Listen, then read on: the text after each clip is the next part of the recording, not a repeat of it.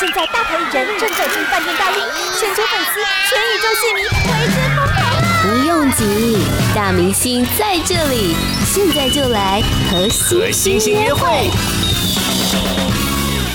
许多的歌迷朋友应该等了他们好久好久，他们真的没有解散，只是休团。休团八年之后呢，在今年合体回归，不但举办演唱会，还推出了全新的专辑，也是他们的第四张的创作专辑。一切都是为了与你相遇。马上来欢迎棉花糖，你们好，Hello，大家好，我们是棉花糖，我是棉花糖的盛哲，我是小球，嗨.大家好，大家好，好久好啊，好久不见了，真的好久不见了，真的有很多人的青春都有棉花糖的音乐，那对我来讲，我是后青春了，嗯、好不好？真的很开心看到你们合体哦。老实话，真的有想过会合体吗？哎、欸，我先说好，我是胜哲，呃，其实，在刚修团的那段期间。呃，我一直想过要合体这件事，嗯，那可是因为随着时间的演进和一些我自己的个人的一些呃生活上的发展，所以我后来就其实渐渐的没有去想这件事了，嗯，然后就想说那就顺其自然。嗯，我自己后期的时候，慢慢的随着时间的演变，然后各自有不同的发展。我们自己其实自己也有做那个单曲，是、啊，然后又开演唱会。对，那到后来慢慢的，呃，自己也单飞了之后，我突然想说，哎、欸，好像时间也过了很久了，好像嗯，有一点成长，有一点不一样了。嗯、或许就是可以有这样的机会，让棉花糖重新再组合起来。所以这个念头，就是说要合体的这个计划，是什么时候有的、啊？因为我。其实蛮常办演唱会的，嗯，那有一场演出对我来讲其实是印象很深刻，它是在二零一零年，叫做《环岛旅人计划》，是那。那时候台上有一个小提琴手，但后来也是我们自己非常好的朋友。那他在某一年的时候就离开我们了。那时候我就想说：天呐，就是生命那么的无常。那如果可以拥有这一个计划，是可以重新启动的。因为这部这位表演对我来讲很重要，所以我就去问胜者。然后刚好在问胜者的同时，我就想说：哎，那他有没有这样的想法？然后他说：哦，好啊，好啊，那就来啊。然后我就随性这样，非常的非常随性。但是他有时候他很期待，所以那时候我就想说，那如果有这样子的机会，或许好像重新的再合作，好像也是一个不错的方式。嗯哼，所以当时那个念头要合作，是合作一起演唱，合作一起开演唱会，还是说真的像这一次可以推出第四张的创作专辑？我自己想象的是巡演完，然后就接专辑的。其实我觉得蛮照着我原本的想象，只是中间当然会有很多的起伏跟很多的故事是没有办法在节目的短时间内跟大家分享的。是是是，我想请你们各自来说说，在过去的八年哦，其实你们的生活跟工作一定有很大的改变吗？你们都有出自己的音乐作品，然后也有各自的工作，要不要来聊聊这一段时间的感想呢？那小乔先说。我觉得这段时间的感想对我来讲算是一个奇幻旅程，嗯，因为原本是非常的依赖胜者在处理所有的对外的沟通方式，嗯，那这中间就有点像是我是被包装好跟保护好的一个小朋友，嗯，所以那时候就觉得好像一辈子就可以这样子的前进就好了。只是那时候真的在重新要面对外界联络的时候，你就突然间想说。啊，天哪！以前原来有这么多的事情是我已经忘了我的能力的展现，比如说我有多少的能耐，我有没有办法写歌，我没有办法去 handle 所有的听众。我原本会一直以为只有棉花糖合体的时候，我才有办法去舞台上展现我的魅力。嗯、但是借由单飞这段时间，我才发现说，原来这个能力其实我也有的，只是我忘记了。嗯、但是透过了走了这么八年的一段路程之后，才说哦，原来我可以知道自己一个人的时候可以做到什么样子的程度，但两个人的时候又可以做到什么样子的程度呢？我自己也蛮期待的。哼哼，其实过去八年，小球做了很多事，有拍戏嘛，有演戏，然后有卖过东西，对，也有主持，也有主持，现在还有在做 podcast，对，对对对，其实很厉害。那胜哲呢，在过去这八年，你觉得生活跟工作上的心情如何？呃，我我的话，我是因为我还是比较。就是因为我一直很想做幕后的音乐制作，因为我从以前就是一直在做音乐的幕后制作，所以这八年其实就是也在帮朋友制作一些音乐。嗯，那因为有一些因缘机会，刚好也发发行了自己一张迷你的 EP 这样子。那但是其实我很开心的是，这段期间我其实写了一本短小说短篇小说，嗯，觉得小说这件事是让我很有成就感的。嗯，那因为后来就结婚，然后有一个小孩，然后我后来的这几年的生活其实都在跟小孩一起学习成长。嗯哼，对，所以我其实很珍惜。每一个阶段的时间，因为我都会学到不一样的事情。嗯哼哼。所以，其实在这过去的八年啊，其实大家的生活都有一些不一样，然后人生上也有一些不一样的遇见，这样子。对对对。你们两个相信缘分这个事情吗？我相信。你相信？小球呢？我相信缘分跟业力。我相信所有的一切的相遇，真的就是它它的道理。就有时候你明明当中像想说，真的是真的是打死不相往来，但是真正为为什么还在相遇，一定有他必须要学习跟克服的一些课题在。嗯哼哼哼，有很多事情好像都是命中注定的，嗯、对不对？我也觉得。所以在这一次的专辑的主轴叫做“一切都是为了与你相遇”，嗯、在专辑名称是这样子，然后里头也有一首歌，对，是这样。那要不要跟大家来介绍一下这首歌？呃，就是“一切都是为了与你相遇”，其实这张专辑的最后一首写的歌曲。哦里面歌词有一个概念是不要害怕未知的远方，因为远方只是还没有到达的地方。那人与人，像这张专辑所有的音乐，然后每一首歌。或者是我和小球隔了八年再回来的时候，其实都是经过很多事情。那因为有经过这些事情，所以我们最后相遇。但是虽然不知道接下来每一个人的走向，或者是是不是还有人在听棉花糖，或者是是不是有新的新的听加入棉花糖的朋友，但是我觉得。不管怎样，他就是因为所有的事情都刚好聚在一起了，所以才会有这个缘分和大家再遇见这样。Podcast 首选平台八宝 B A A B A O，让你爆笑也让你感动，快到八宝发掘台湾最生动的声音。嗨，我是盛哲，我是小球，大家晚安。很久没有这样子一起打招呼了，对对，还在练习，而且有时候会。就是像我们前阵子四月的演唱会，然后要这样子跟大家大家打招呼，大家练习的时候会觉得，就是有时候会卡卡的。对啊，因为很长一段时间没有一起工作了，所以在创作啊，还有在录制你们的新歌，甚至是演唱会，嗯，那个找默契的时间有花很久吗？我的话，我是觉得是边有一点像是刚开始，我们哦，我们都知道要做这件事，嗯，然后但是就是一种我就是边走边边碰边找边找回那个默契的感觉。但是我觉得他，毕竟我们已经这么长时间的生活圈不一样，但我觉得他个这个是一个很好的学习。嗯哼，小球呢？痛苦，痛苦。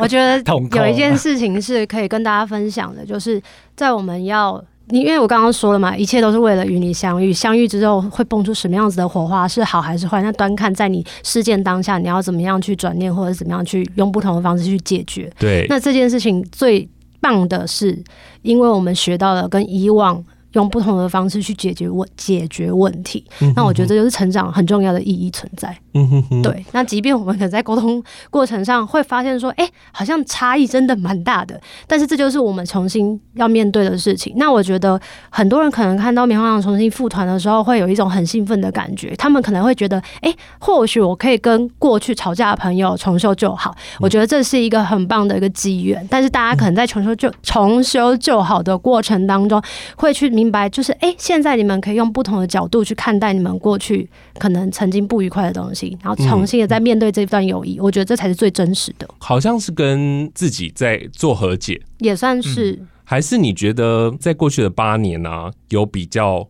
社会化呢？哦，有有这样有被世界改变吗？你觉得在这过去的八年，自己在个性上有什么不一样？然后这一次你们。合作之后，有没有觉得对方的个性也不一样了呢？我觉得真的蛮有不一样的感觉，嗯、但在处理的这个过程当中，就是要重新的培养那个默契，嗯，跟找回那样子的信共同的信念。我觉得现在还是需要再聚焦，但在聚焦的过程当中，我觉得很幸福的、很幸运的是，先从我们最擅长的东西，从音乐对焦。嗯从词曲上对焦，嗯，然后再制作面，再来跑宣传，就是然后再来回到演唱会。嗯，我觉得每一次的不停的那个瞄准方向的这件事情，对我们来讲是非常非常非常重要的。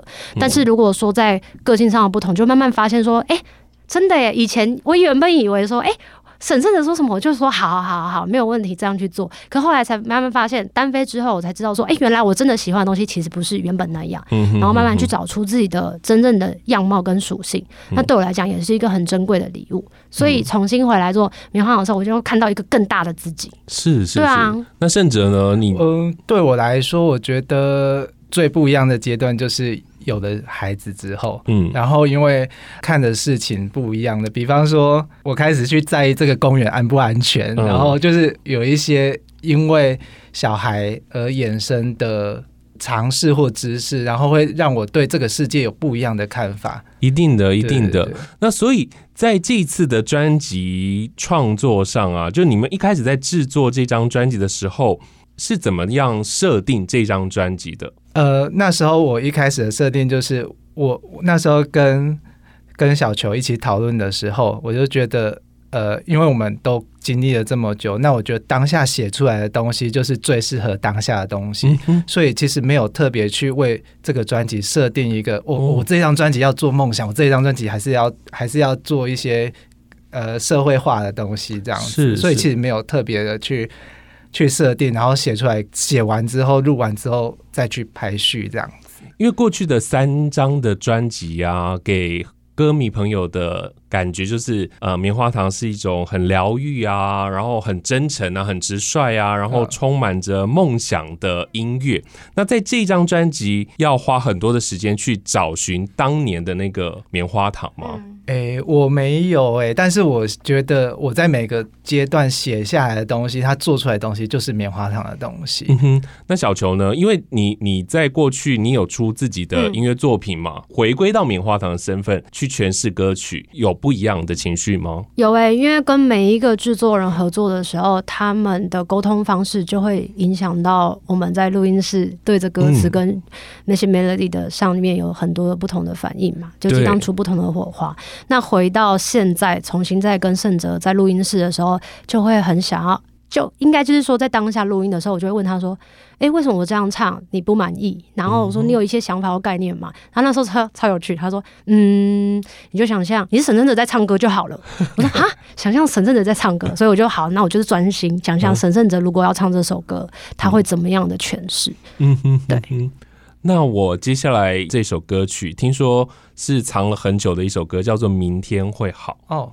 我很喜欢，就是我听完这张专辑，我觉得这首歌会让我听了又听的一首歌曲。嗯，小球，你在诠释这首歌的心情是如何？其实我也是在听整张完整专辑的过程当中最爱这首歌。嗯然后这首歌会让我带起非常多的画面。嗯，那时候我还开玩笑的跟胜哲讲说：“哎、欸，这首歌直接第一个冲出来的画面就是你带着你的老婆跟你的小孩，然后面对一个迎向未来的感觉。然后我觉得超酷的。然后，然后还想到说，后来 MV 就会出现我们，因为我之前有一个。团就叫做 Super Blend B 嘛，是，然后就说后来我们的团员就是越来越大，越来越大，就每个都带着自己的家庭出来，我觉得那是一个向光感。是，然后后来我在唱这首，我在唱这这首歌的时候，其实我想象的是，不管我们有遇到多大的黑暗，就是相信明天都是会好。那我觉得神日者就是有一个魔力，就是他不管讲什么话。你就是会觉得好，好像相信他，明天就是会好。到底那个明天在哪里？或许我们都不知道。但是你好像觉得，嗯，他讲的很有道理，好像那就往那边试看看。我觉得这首歌的力量是很大的。八宝 B A A B A O 网络广播随心播放，跟随你的步调，推荐专属 Podcast 节目，开始享受声音新世界。哇，我也是刚刚拿到这张专辑，这张专辑的设计其实非常的用心哦，跟你们以前的风格有一些不一样。对，那是不是跟我们来说说这张专辑的设计的一些巧思呢？好啊，我我很喜欢这张专辑的设计，然后那时候。呃，就是气轩跟我们在讨论的时候，气轩就建议说，这张专辑甚至可以封面不要有你们的人。那、嗯、我当下超开心的，啊、没有当当下超不爽的，没有当超开心，因为其实很多我我喜欢的，比方日本乐团或者什么，他们其实封面都是没有他们的人像的，嗯嗯，所以我就非常赞成这个提议，嗯，对，然后呃，接下来就是气轩有就是跟我们分享一些他们想要做的方向，比方说这张专辑是。呃，运用了很多几何图形或线条，呃，无论是设计或者是相片的组成，都是这样子运用，并提供了很多的呃那个范例给我们看。然后我就觉得这这个太美好了，很像我心中理想中的专辑的样貌。他们为什么会设计希望用几何图形来呈现你们的感觉呢？其实我们在专辑的封面那个压凸哦，打凸打凸的时候，它其实就是。比较像是把有棱有角的事情把它圆弧化了哦。对，大家如果仔细看的话，其实就就像我们的封面上会有一个诶、欸、一个符号，很像四，它其实也是圆弧化了，就有点像平平常我们写四的时候，不是都会很直接的这样子写嘛？它其实是比较像我们在年轻的时候比较冲动，是或者是比较没有办法想象的这么的周到。但是随着我们的年纪，嗯，应该算是长大了，或是老了也有可能。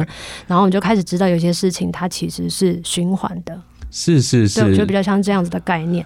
那我觉得在几何图形上比较像是我们其实每一个人的人生都是借由不同的拼凑来变成我们一个完整的个体。嗯嗯嗯，对，透过这些不一样的，他把它画成几何图形啦。是，透过这些不一样的，你把它想象成拼图也好，它其实会让我们每一个人的不同的面向更加的立体。是是是，而且我觉得这一张的那个内页的拍照，我觉得很有趣的是。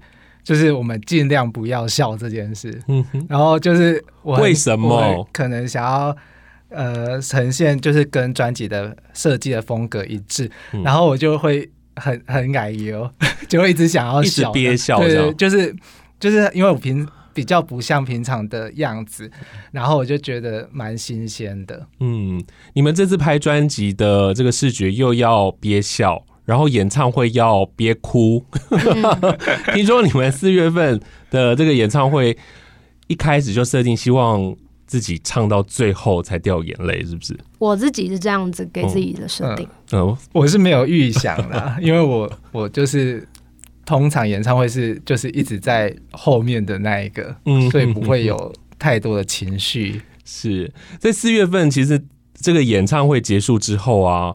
我想你们的专辑才发行，那会不会还有再次合体演出的机会？当然会啊，因为新专辑出来的时候，当然希望用不同的、更丰盛的面貌出现在大家面前。所以接下来还会有演唱会，呃，而且这一次很酷的是要直接去北流唱，哇！对，七月十七号演唱会，嗯，很紧张，哇！那这次以演唱新专辑的歌曲为主喽。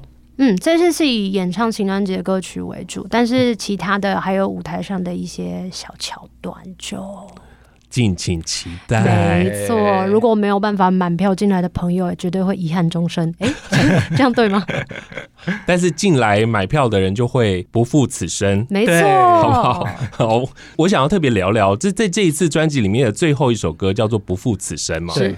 这一首歌曲我也很喜欢，就是收收尾收的很好。嗯、它是什么时候诞生出来的歌？呃，它其实是它其实很特别的是，呃。比方说，这张专辑有一些歌是我之前藏了很久的歌。嗯，那不负此生这一首歌是要写新专辑的歌写的第一首歌，然后是小球的歌词，然后我是我来写曲这样子。所以小球你在什么时候写的这个词啊？应该也是一个情绪很荡的时候。在棉花糖的专辑里面，本来就是会有两块，就是有很荡的很。悲的歌曲，然后也有很正面、很轻快的歌曲。前头听到的都蛮正面的。